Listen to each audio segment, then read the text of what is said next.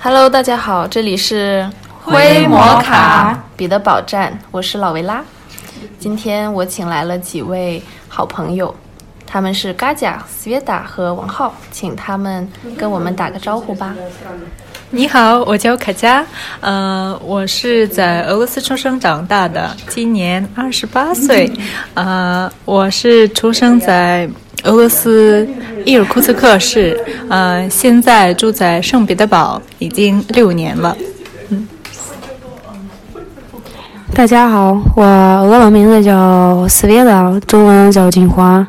嗯、我是出生于伊尔库茨克，俄罗斯，长大是在中国沈阳。嗯、我是今年二十七岁。没关系，年龄。我觉得我没什么好讲的，我就是我是中国人啊，我叫王浩，那个在俄罗斯七年了，然后呃，现在目前是在圣彼得堡，然后呢是准备马上读博士了。嗯，别的没什么好讲的。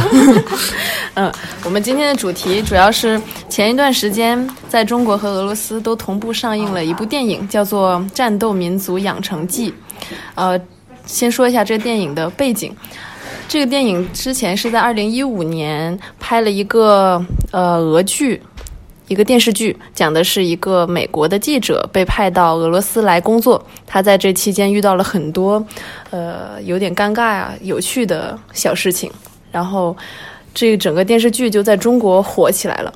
大家就因为这个电视剧对俄罗斯有了一点了解，所以后来呢，中俄就合作拍摄了这么一部电影，把男主角换成了中国人，讲的是一个中国人来到俄罗斯追求呃俄罗斯的一个美女，要通过他的岳父为他设置的重重关卡这么一个故事，在这其中就反映了很多俄罗斯的民俗吗？也不是很民俗，反正我们这几位呃在俄罗斯生活了很多年的人，还有土生土长的俄罗斯人，在看完这部电影都有很多很多话想说。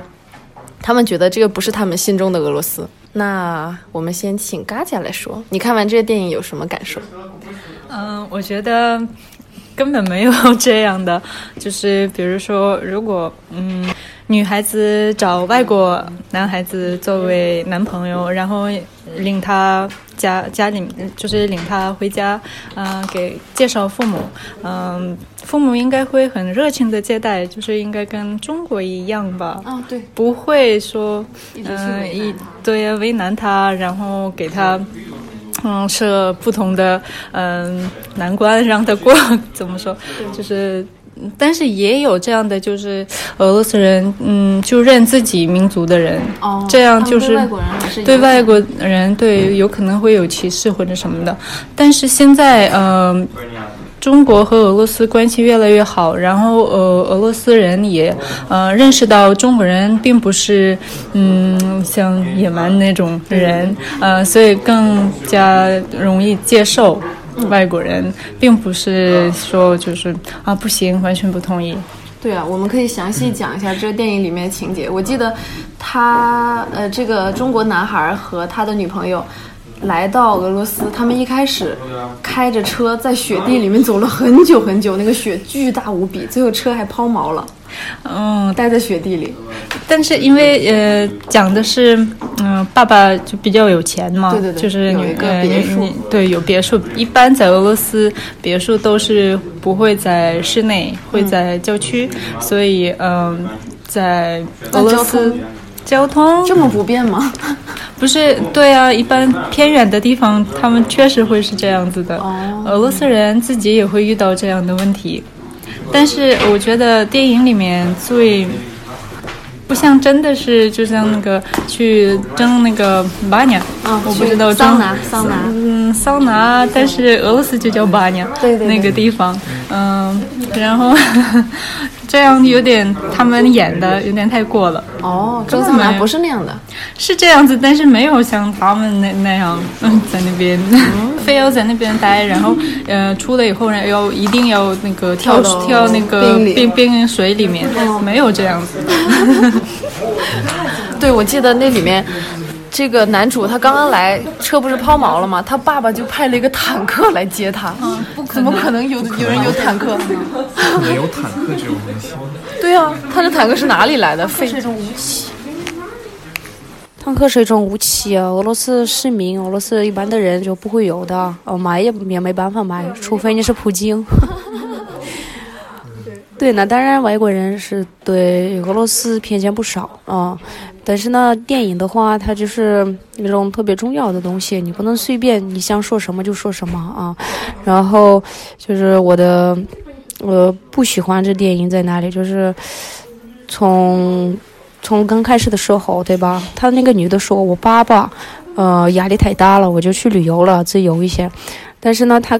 就是从他那个女的来看，俄罗斯女的都是特别的、特别的放纵，呃，特别的，就是和男人发生关系什么什么关系，特别的容易啊，嗯，就是开放挺开放挺挺放纵，嗯，就是后面说的，他是在中国上海是吧？待了。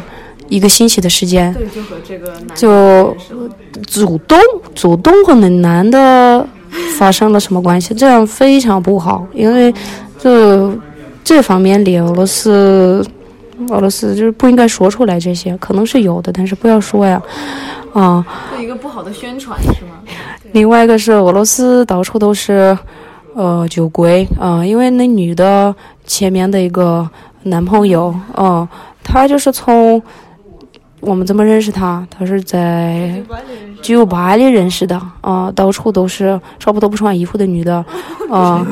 改天他就来他家，啊，来那个别墅啊，啊，就是喝酒的，就是喝醉的酒啊。另外一个是什么呢？就是也是从开始来说，那男的是吧？那男的，中国男的，他就是电影里看是一个特别的。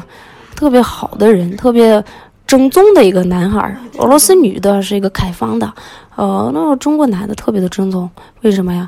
他是爱上了那女的，嗯，来了俄罗斯也很容易爱上。对他，他和那个什么女的发生什么关系，对他非常重要。哦，但是呢，他和俄罗斯女的在那个跳芭蕾舞那地方什么的，呃，见到了面。那女的说：“哎，你来了。”那什么意思呢？那描写什么？我和任何男人会发生这种关系，我这种关系挺多，对吧？你来了，对我这不重要，这非常不好。东北话都出来了。嗯，对啊，我觉得的确是。对，我觉得斯维达这个角度，我看的时候没有想过，因为可能他们他作为俄罗斯人，是以那种设身处地的去考虑这里面的俄罗斯女主角，她是代表了整个俄罗斯民族女性的那种特点，所以你放到一个电影里面来播放，就很容易让呃中国人看到电影之后觉得，哎，俄罗斯的女孩怎么这么好，这么容易呃撩，好像跟她喝喝酒啊就可以在一起了。就是对他们自己的形象是一个很不好的那种象征。对对，呃，我认为这个电影就是有也有一些呃不太好的地方，就是假如说，比如说这个它的一些特点是个人的特点，就是不能代表这个整个俄罗斯的特点。假如说你在中国也好，在美国也好，英国也好，你只要去酒吧，一定会碰到那种。特别好，容易就是聊的那种女生，因为她是一个世界性的一个特点，嗯，对，对吧？你假如说你去大学里走一圈呢，你说你随便碰到一个天天在读书的女孩，你说我去撩你一下，那肯定是你在哪都不行。所以说这个东西演电影或者说来展现俄罗斯的呃文化也好哈，我们其实不应该举这种个例。但我我认为这个就是一个举好的例子。对个例的话，也是尽量往好的地方走一走。我觉得是完全没有必要的一个事，因为毕竟你一个电影播播放以后大家都看，本来假如说我们对俄罗斯有一些刻板印象的话，那就会更加加深这个刻板的印象，而且还会往坏的地方加深。我觉得这个有点稍微有点不太好。嗯。对，我记得这个电影里面，男主一到岳父的家里，就给他摆了一桌的伏特加那个酒杯，让他们两个比拼喝酒。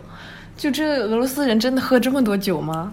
不会，俄罗斯人现其实现在，嗯，如果跟以前比，有可能是确实是这样，有很多人会喝酒，但是现在更多的人就。尤其是年轻人，比较注重嗯健康，对养生健康。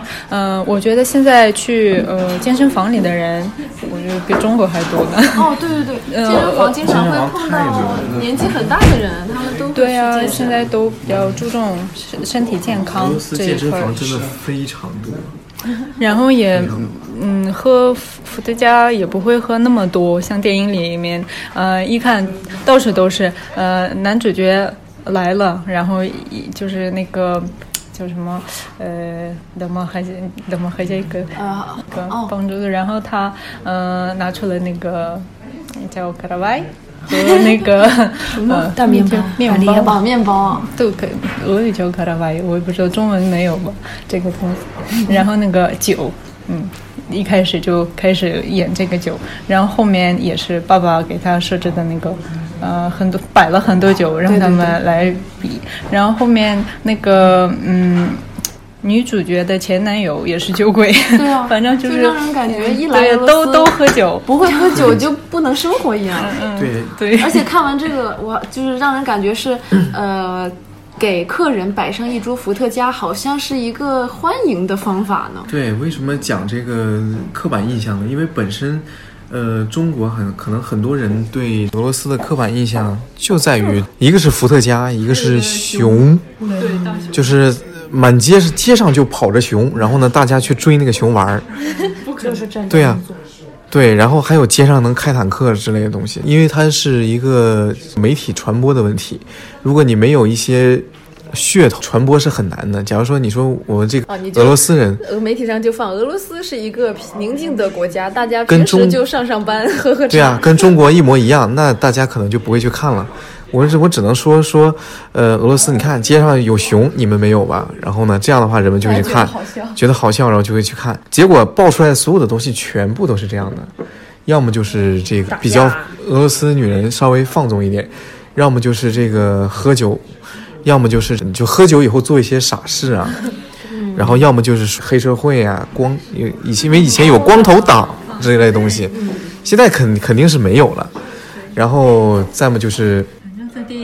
对，展现出来的就是俄罗斯各方面不是特别好，嗯，就是如果跟中国比较起来，就是电影里面反映了就俄罗斯就一一些感觉有点野蛮啊，对，但是中国就那多多么多么好啊，对那个 那个中国女婿 又能喝酒又会打熊又是啊，又然后后面开开坦克呢，还会开开枪都会。去蒸桑拿也比俄罗斯人蒸的久。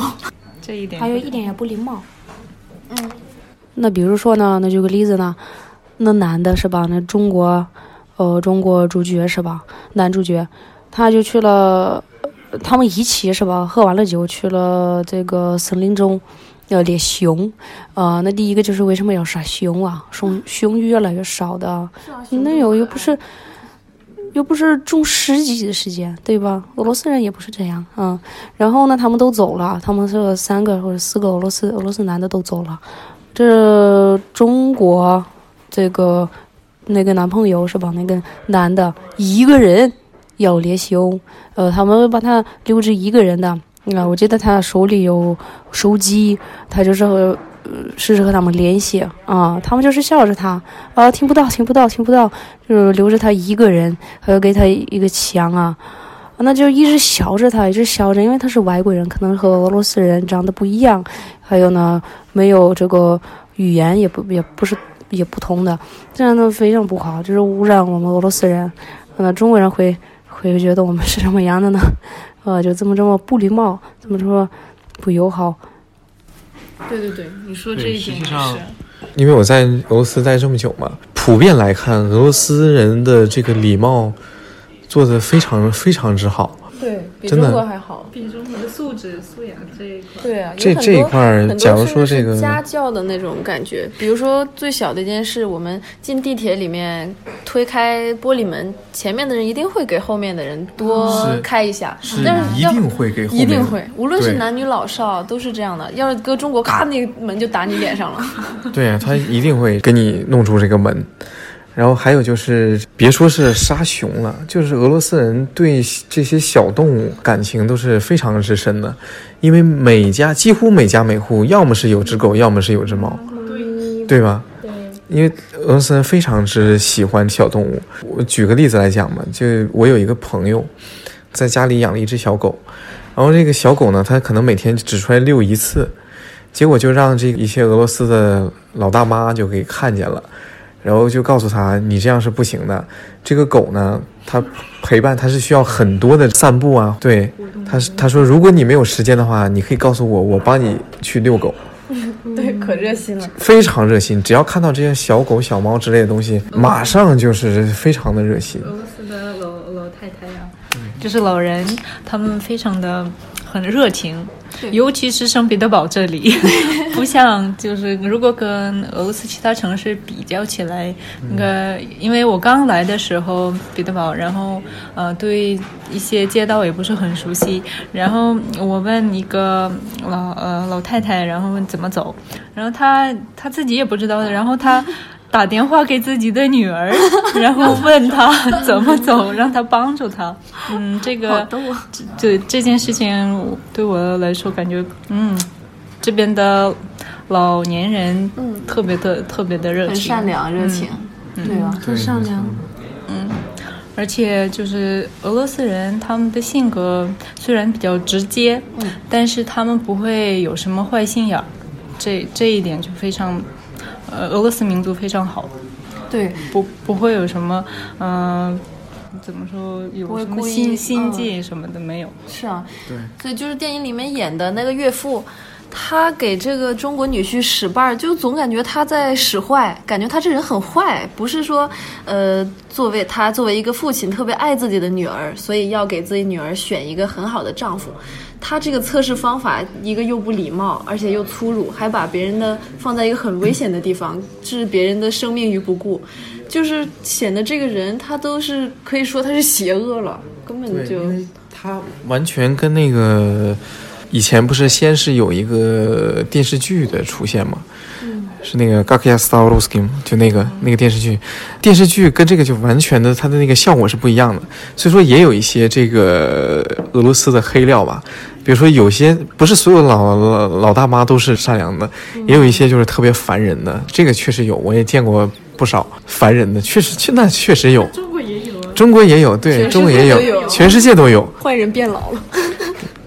你一打岔，我都忘了要说什么。对不起，那个电视剧里边怎么样呢？对，但电视剧里面呢，它有一个什么好处，就是说我说了一些俄罗斯确实有存在的一些问题，就比如说警察有时候还就是拿一点那个这小费吧，小费之类的东西，但是每次到节目最后呢，我还我能还就是升华一下，说俄罗斯人虽说有一些这些这样小毛病，但是总的来说我们是骨子里是善良的，就是他最后能把这个题点一下，而这这部电影里呢，就是说好的结局，但是你让人给人的感觉就是有点那个，就感觉是呃踩俄罗斯，但是捧捧一下中国。对，你看，虽然说它是中国拍的影片嘛，肯定是要稍微踩一中俄下的，合拍的呀这，是可可以理解的，但是我觉得有点过了，嗯，我个人感觉稍微有点过就这个，缔结友谊之路 太嗯因为其实稍微艰辛一点。啊那个安纳多里那个岳父。显得就不是一个典型的俄罗斯人，因为典型俄罗斯男人就是他他其实不是这样的，所以说就觉得有点有点过了。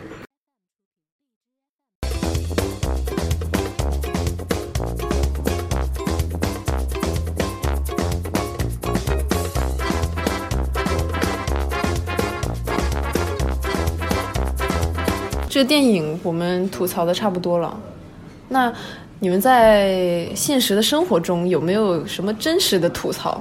就是电影它这肯定经过夸张啊、讽刺啊、艺术创作了嘛。但是我们生活是最真实的，我们生活才能真正的反映出一个国家它的人民是怎么样的呀？这个国家的运作，呃，有什么小问题啊、小毛病啊？你们有什么想法？笑的很少。就俄罗斯人太直接了啊，有一些生活方面里直接是可以的，比如说朋友和朋友中间就不要呃话里有话，对吧？啊，但是呢，说到服务这个这个呃服务的话，俄罗斯人根本不会服务。比如说，呃，那说到莫斯科圣彼得堡是可以的，但是呢，大部分地方包括呢，就是现在。去最多的是这个索契，嗯，克里米亚，呃，去的外国人挺多呀，越来越多。我去年去过，觉得一般，那边服务也比不上任何国家好。就是有什么泰国、中国其他，啊，那服务水平挺低了。嗯，其他的呢，俄罗斯人确实服务的又慢又不孝，嗯，不知道为什么不孝，嗯，就是自己都不知道吗？就是特别的严肃啊，特别的严肃，可能是，可能是住的在北方啊，住北方所有民族都这样，包括那种芬兰、瑞典之类的，那都是这样啊，所以我们自己也很少、很少、很少选择俄罗斯去旅游。那俄罗斯人、俄罗斯旅游客还是把。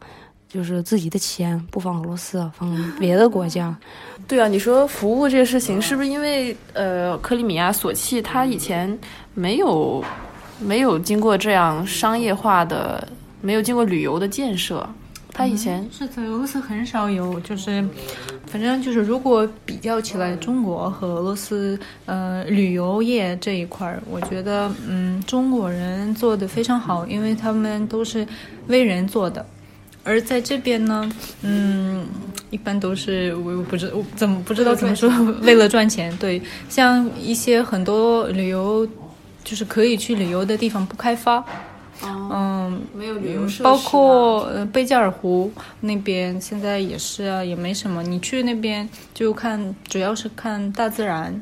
然后像呃宾馆呐或者咖啡厅啊这些，嗯，做的并不是很好。嗯。不像在中国，那样就是都是，比如说旅游景区，像海南那边，怎么说？反正就是各种各样的服务都有。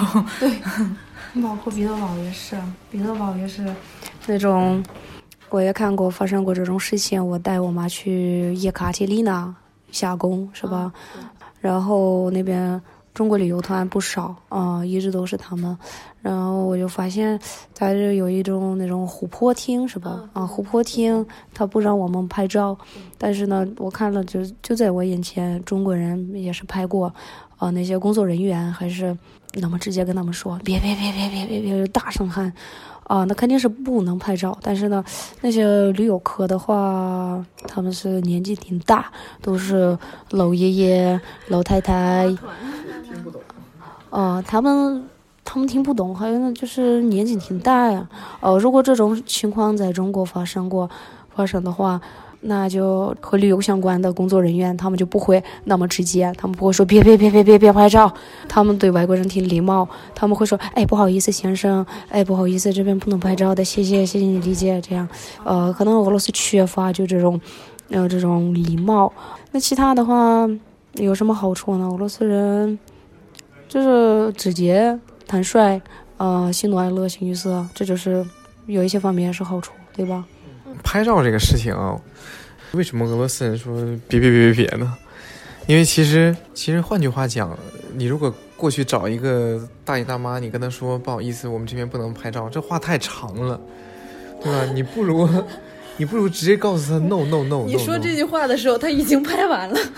对不对？你说这句话的时候，他已经拍拍五张了，可能 你肯定要一个打出一个手势，然后说 no no no no no，不能老老说咱们中国大妈，呃，出来旅游不讲素质，因为其实很多其他国的游客也会有这样的事情啊。对对对。这一点我觉得中国人很有钱，尤其是老年人。你有没有看过俄罗斯老头老太太出去旅游那么那么多的一一团一团的？没有。中中国 中国的经济发展真的是挺快的，世界来讲可以可以说是最快的了。大爷大妈们生活也好了，攒了点钱，对吧？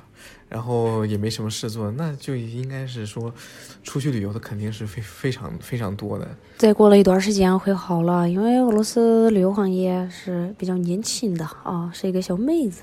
比如说呢，莫斯科圣彼得堡有挺多咖啡厅、餐厅里有中文菜单，有一些地方服务员也会讲一点点会讲中文。那虽然是一点点，但是呢，挺助于中国旅游客，因为中国旅游客的话。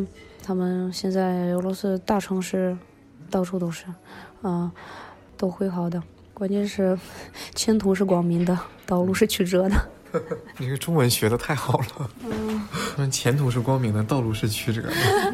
但是其实我又想到一个问题，这些我们经常批评说啊，中国大妈总是或者大爷大妈总是不讲素质啊，这也拍照，那也乱扔东西。但如果他们就是你的。亲戚朋友怎么办？比如说，就是，比如说我的家里人可能是农村出来的，他好不容易出国旅游一次，他的确有很多东西不知道，他就这样做了。我如果这样想的话，我也不太忍心一直这样去苛责他。对，这这这个我想说一句啊，就是大爷大妈这个，就说一下他这种行为吧。我觉得主要问题是因为这个文化的不同。假如说你在中国。呃，为什么到俄罗斯来？一般人讲说中国的游客啊，就愿意大声喧哗或者怎么样啊？老是吵啊！我这边这里拍照。对呀，但是因为在中国，他就是这样的人，因为是中国人特别喜欢热闹，大家都是。喊起来，就这边招呼一个，那边招呼一个。在中国，对，他在中国就是就是这样搞的。假如说你去饭店去吃饭，没有人小声的在那里静等着服务员来，不然永远等。永远你也吃不上饭，你只有大喊一声“服务员”，然后来这儿，然后服务员才能跑过来，要不然他听不见。催催菜，还要催，对呀，还要催催菜，礼貌的这方面问题啊。它有时候也是不同的文化。你如果讲西方的文化的话，你一定要尊重，你一定要尊重这个客人的选择。还有服务，我们经常外国人在俄罗斯经常遇到，就是去办各种手续啊，办什么落地签啊，什么延签啊，这就是学生的噩梦。我觉得简直就是对啊，我们哇，就是排队。一个是排队在那种办事处啊，或者是学校的外国办公室啊，就是你把这个护照一交上去就得四十五天，要办很久很久。实际上签证用得了这么久吗？还有我们要是自己去办落地签，去那个 mvda 里面办，你就要拿号开始排队。我们我们那落地签办事处里面所有工作人员用的是苹果的台式机，苹果电脑应该要一万多块的那种。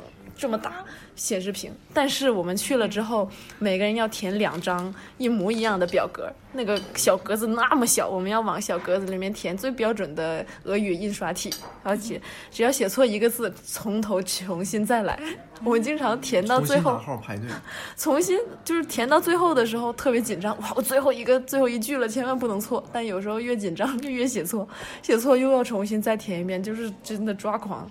就是不知道他用那个苹果电脑干嘛，让我填这么多字，为什么不能打字呢？假如说开放一个网上深填，在网上填好了，我填好了以后，我自己打出来，然后拿到你的，你就给我复印一下就好。对啊，或者盖章审核，直接盖章审核就好了，对吧？这个东西真的是没法讲。而且以前这个是落地签新规。医院呢？哦，我们来说医院吧。哇，医院也是一个神奇的地方。去过俄罗斯医院，为什么没去？来来，我们让在土生土长的嘎甲跟我们讲讲音乐是怎么回事。虽然在俄罗斯都说啊，俄罗斯治病是不用花钱的啊，但是你这个不要花钱的，你要呃遭遭多少个付出的代价 对钱还多。吃多少个苦才可以得到那个医生那里？因为你比如说，呃，你约呃你的时间是早上八点，然后你来到那里，然后需要排队，嗯，需要排队呢，嗯，有可能一个小时、两个小时，还说不定呢。呃，而且比如说，经常是这样，去医院一般都是在上班时间，然后你特意去请假，然后去医院，呃，结果到了那里，然后排那么长时间，呃。比如说，今天你去看医生，你要呃，他给你开个你需要做那个检查，呃，什么验血啊什么的，然后这是一天，然后他再给你安排到你下次下次两个星期以后才过过来，然后你去结果。好，过了两个星期，然后你再过来取这个结果，结果然后那个医生再给你呃开一些，你去到另一个医生去看一下，然后还要等两个星期或者三个星期的。反正你如果想看病，你我估计一年你 看不完的。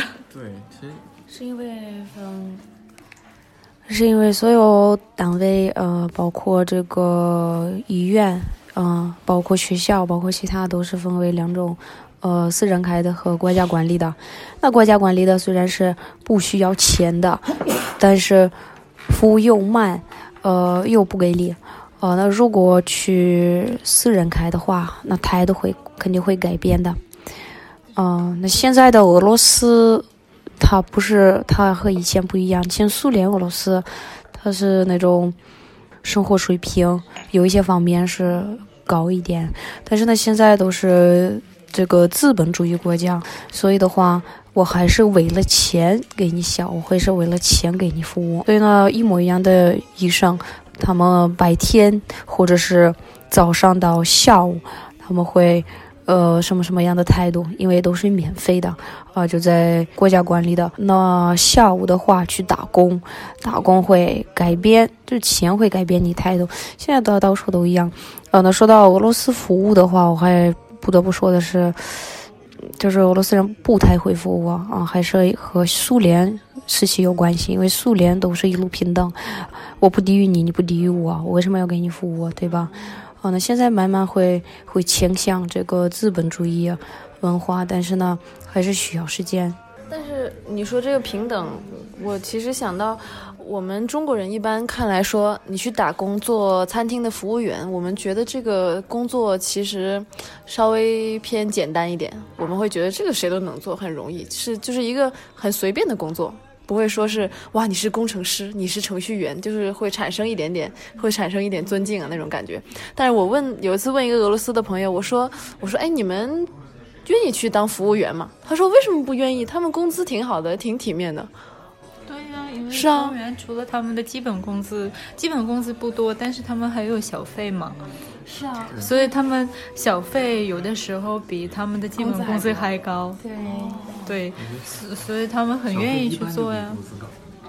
对呀，你看，就比如说，呃，每天每个人会每桌给你留一百两百，你算算，一个月加起来比你的基本工资还高。但是在中国，就是嗯，没有这个小费的概念，留小费的概念，所以他们就，我觉得中国的服务员特别可怜，他们工作累的 要命，然后他们付出的其实很很辛苦的一个工作。呃，在这边呢比较轻松一些，嗯，而且我觉得在这边做什么工作都没有中国压力那么大。对，在中国就是压力大，竞争很激烈，人多。对啊，你今天不想好好工作，好吧，那你回家吧。对，明天就不用过来了。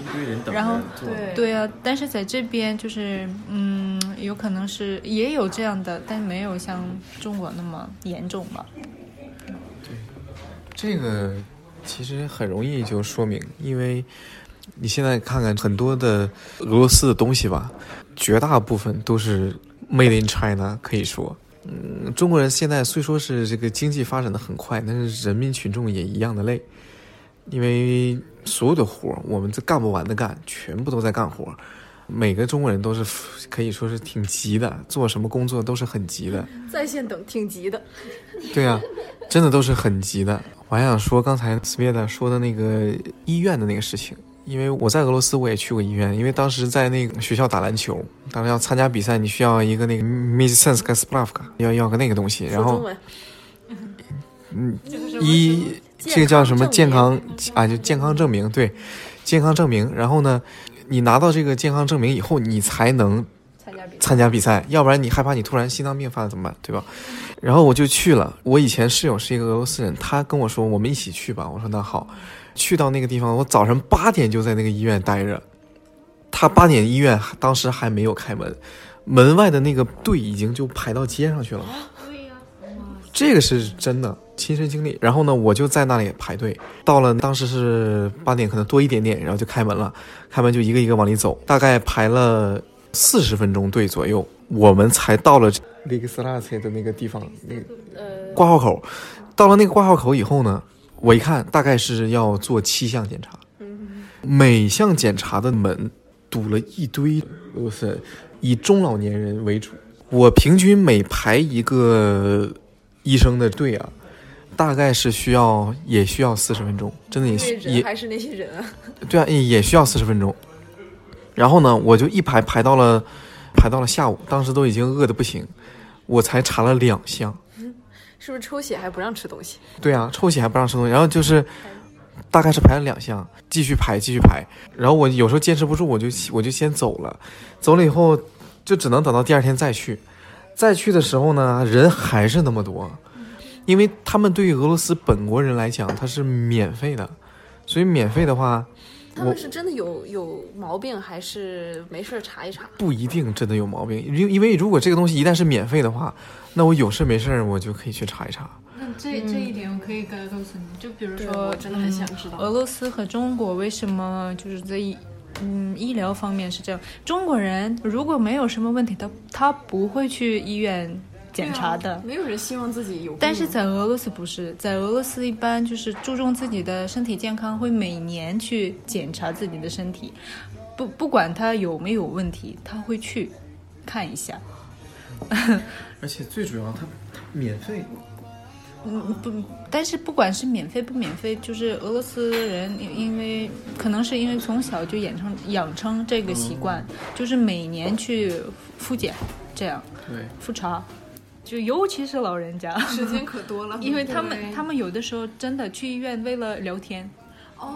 哦。打发时间，因为他们在家里无聊，然后他们在那边去医院找事。没想到医院变成一个社交场所，有的时候他们就专门到那里去吵个架呀什么的，反正你插队。对呀，对呀，对呀。然后这种东西就是释放一下精力是吗？对，有这样的专门去去医院，然后去在那边聊啊，然后或者什么的。哦，俄罗斯人挺喜欢排队。哦，对啊，到处都排队。对对对，不过我们中国人最近也被喜茶呀、一点点啊都练出来排队的技能了。讲究的其实都是成本的问题。你如果不付出金钱的成本，你就要付出时间的成本，对对吧？你如果时间精力的成本，就是说，如果你去私立医院的话，假如说我这有个门槛儿，我去私立医院挂个号就是七十块钱，就是光挂号啊，七十块钱不算买药的钱。七百卢布，这边更贵，这边更贵。我就是在这边挂号挂七百卢布，七百卢布还还还算好，还算好的，就因为去的那个去那个医院比较小，如果是大一点的话，可能到二百块钱左右人民币的话，二百块钱左右。这个是就是个咨询费，对咨询，他就给你看两眼就完事儿了。哦，然后呢？诊断出来你是啥对，所以说，如果你付出金钱成本的话，你就时间成本就相应的付出少。因为我第一次在那，我当时在本科的时候，一边要一边上课嘛，我没有那么多时间去排队，所以说我连续做这一个医疗证明，我连续做了两个星期，我才查查一下，就是没事的时候我才能去排一个医生的队，然后排完以后看没有时间了我就走了。是我去年也是，我想去检查一个身检查个身体，我从。嗯，就是六月份开始，一直到现在，我还没查完。对呀，我就是 因为每次都是，比如说，呃，没有那个怎么说是在医院需要打电话，然后预约。对，呃，有的，比如你要去看的医生，他会告诉你，呃，最近一个月都排满了，你要不要等？再到下个月，那好吧。如果就是你不急的话，那就等到下个月，然后你才可以去。医生看完以后呢，然后比如说，嗯，他需要你去做 B 超啊什么，就什么的，再另外另外再给你安排，再对啊，再约，嗯，比如说下个星期你再去，然后你再过来，所以这个时间拖得非常非常的长。我觉得如果是。嗯，紧急情况下是可以不排队去去，嗯，但是我觉得这还是俄罗斯医医疗方面还是需要继续完善这一点。对，然后所以我就在第二年，呃，又又要开医疗证明的时候，我就学我就去了私立医院，虽说花了一百二十多块钱，但是一个小时就做完了，就是这样的。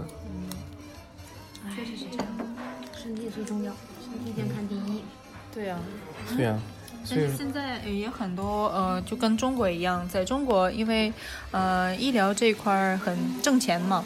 嗯，比如说你去医院看个病，然后医生你有可能并没有那么严重，但是他会跟你说的非常非常的严重，让你买很多药啊，这个那个的，对啊，然后赚钱。在俄罗斯其实也是这样，呃，医生他们会给你开特别贵的那些药。然后他们也会收到一些提成，跟中国应该是一样。的，对，这边也是这样。子，嗯，会有这样子的，但是比较年纪大的，在医院工作时间长的那些人，嗯，他们不会这样，他们会给你开一些，嗯，就是正常的药，然后不会那么那么贵的。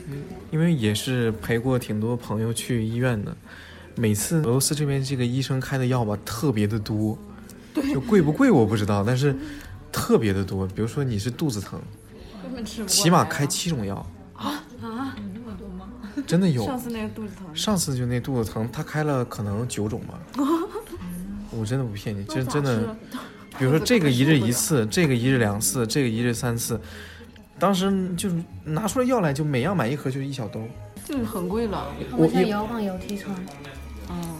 所有的药都是治那一个病的，但是没有没有说什么可能让你自己回家试一试，今天吃这个好了吗？明天吃那个还没好，再吃到第九种肯定能好了。而且他还是一起吃的，那肚子肯定受不了吧？但是吃完那个人真的好了。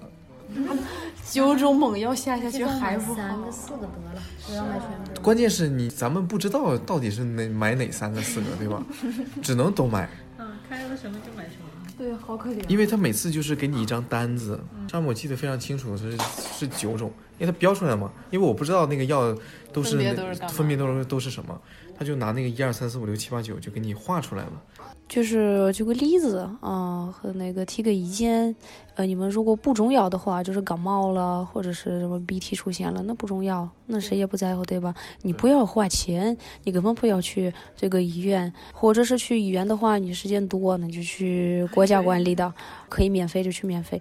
花钱的话，你如果自己觉得怎么解决呃这问题，呃，那就不需要去，就是太浪费时间。如果中药的话，比如说呢。呃，牙医，牙医挺重要啊。俄罗斯挣钱就做牙医啊，然后呃，那牙医它是会影响你你以后的一辈一辈子，所以的话去呃修牙的话，一定要虽然是付钱付的多，但是一定要去找好的，不要去国家管理的那种不好的。国营的国营的我去过几次，不是很好。就会一直有有问题，明天掉了，后天又烂了，多可怕呀！因为我问过俄罗斯人这边的这个薪资水平的问题，他说低端收入人群，教师、公立学校的教师、公立医院的医生，还有律师，律师也很低。真的？嗯，现在也不是吧？以前是，现在基本他们工资嗯会保持在四万。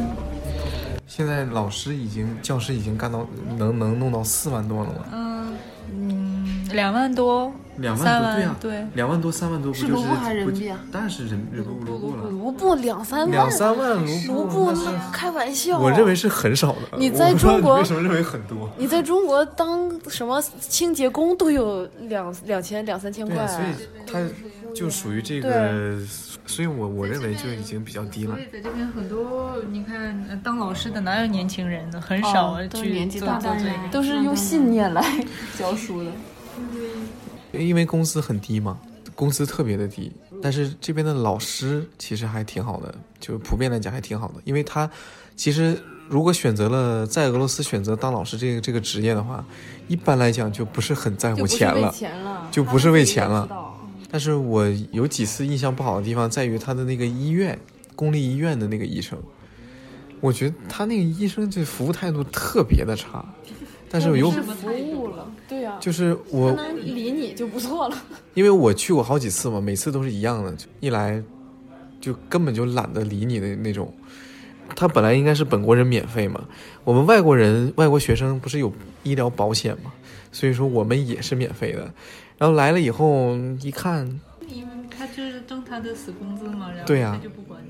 是啊，然后甚至于我们当时先是，当时我们有一个同学发烧了，我先领他去了私立的医院，结果私立医院说你这种情况在我们这儿治不了，你需要转到那个公立医院去住院观察才行。当然我肯定是不懂啊，你医生说了我们就照办呗。结果就去了这公立的医院，去了公立医院以后呢，他管我要那个保险，但是我们出来的时候没拿保险，他说怎么办？那是那就没法没法治你，烧着吧。那就烧着吧。哇，当时真的是，当时我都已经我就已经快气死了。他们就是非常轻松在那敲着电脑告诉我，那没办法。就我我当时真的非常生气，这个当时我那个同学发烧发到将近四十度，应该打零三，将近四打不是可是我已我已经在那儿了。不管他们然后我就求那个医生，我说能不能先打个退烧针，怎么样？我说这脑子都快烧坏了。哎，极不情愿的说，好吧，那你，那你给你们学校打个电话，把那个保险单的单号发过来。我说保险单单号能不能过后再提供给你？我肯定有。如果我找不到的话，我给你钱行不行呢？我们就不走保险了。他说我想一想，呃，想一想，那也行吧。这一听有钱这都？这都已经过了一段时间了啊，他才将将说要打个退烧针。那退烧针打也打了半天，他上那儿他去？不是他去他去他去配药配了很久，真的很久。那肯定然后他配药配到我我都已经把保险单号都已经要来了，每配一个药，又让我打针，烦死了。然后他竟然还让我自己给那个住住住院部打电话，我还以为让你自己打针。不是，那那那那那不能。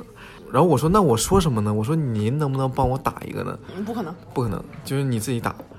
结果他那边哗哗，因为我当时俄语还不是很好，因为我才俄罗斯几年，也说不懂。然后最后他实在没办法，他才他才他才说两句，两句话他就说明白了，就把我那个朋友弄去住院了住院了，给我们就下了一个单儿，说你可以什么呢？可以送送一些水果和吃的来，红苹果都不行，必须是青苹果。为什么？真的，我跟你说，不行？住院住了三天，出院了。他折腾这一段都快好了，不用住院。对啊，他打打上那个退烧针就好了。对呀、所以经常是不是在俄罗斯看病是在等待的过程中已经自己痊愈了？差不多是这个样子。对啊，有的人很多就放弃，不要了，不要看了。对啊，就是为什么为什么战斗民族呢？就是让你自己好，有病自己自己好，自己好，要不活要不死。好可怜，怎么听着这么好笑？哎，对，说到战斗民族，我想问问你们对这个这个定义会不会有点听起来不太舒服？就是说俄罗斯人很战斗，是不是有点粗鲁的感觉？嗯，有特别的，就我从来不明白为什么叫战斗民族。那民族的话和我有什么关系，对吗？嗯一直在打仗吗？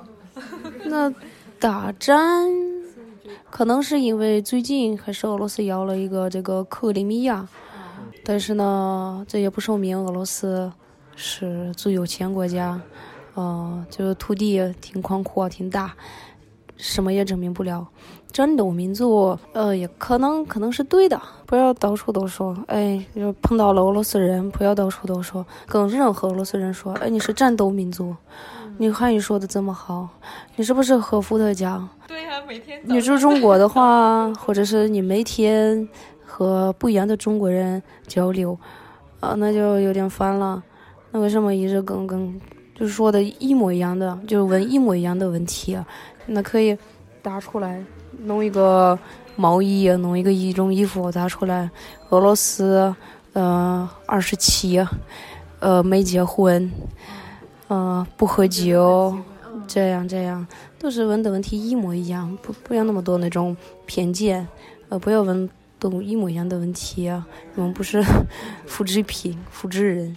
媒体宣传的一个结果。是啊，我们以前来留学之前，只能在网上看关于俄罗斯的事情嘛。那网上微博上就是某个俄罗斯家庭养了一只熊，然后没事儿就出去遛。是啊，真的全都是这。对啊，从前没有没法翻墙啊，看不到俄罗斯真的生活是怎么样的，我们只能看这些，觉得就是啊，好好笑啊，他们又爱打架，他们打起架来连熊都怕，觉得很逗的。所以也没有办法，这个媒体这样宣传，大家觉得这样很有趣。对啊，哎，你不是见过熊吗？但是实际上，俄罗斯能坐拥这么大的领土吧，肯定跟骁勇善战战的关系其实肯定是少的。因为像那种就是无脑只会打架的那种，比如战斗民族，以前的斯巴达吧，比如说，早都已经完蛋了，就他是不可能那个。为什么没人说蒙古人是战斗民族？蒙古人你也可以讲，你也可以说他是战斗民族嘛。对啊，每个民族都有在战争中胜利的历史。中国也是战斗民族。对啊，中国多棒啊！中国，你你从黄河流域发展到现在，山山东大汉在圣彼得堡徒手 夺回歹徒的钱包。你你中国，你从一个黄河流域，你看发展到现在，你是充你这领土都是充话费送的吗？充话费送，对吗？你不也是打来的？这不都是打的？是。好啊，我们今天的吐槽也吐的差不多了。对俄罗斯啊，对中国啊。每个民族都有自己的缺点和毛病，总有能吐槽的地方。每个社会都不是完全十全十美的。你看俄罗斯，它从社会主义国家变成资本主义国家，但是它在这个变化中遗留了很多问题，现在还在有待改进。我们这些留学生来到俄罗斯，也在慢慢看到它。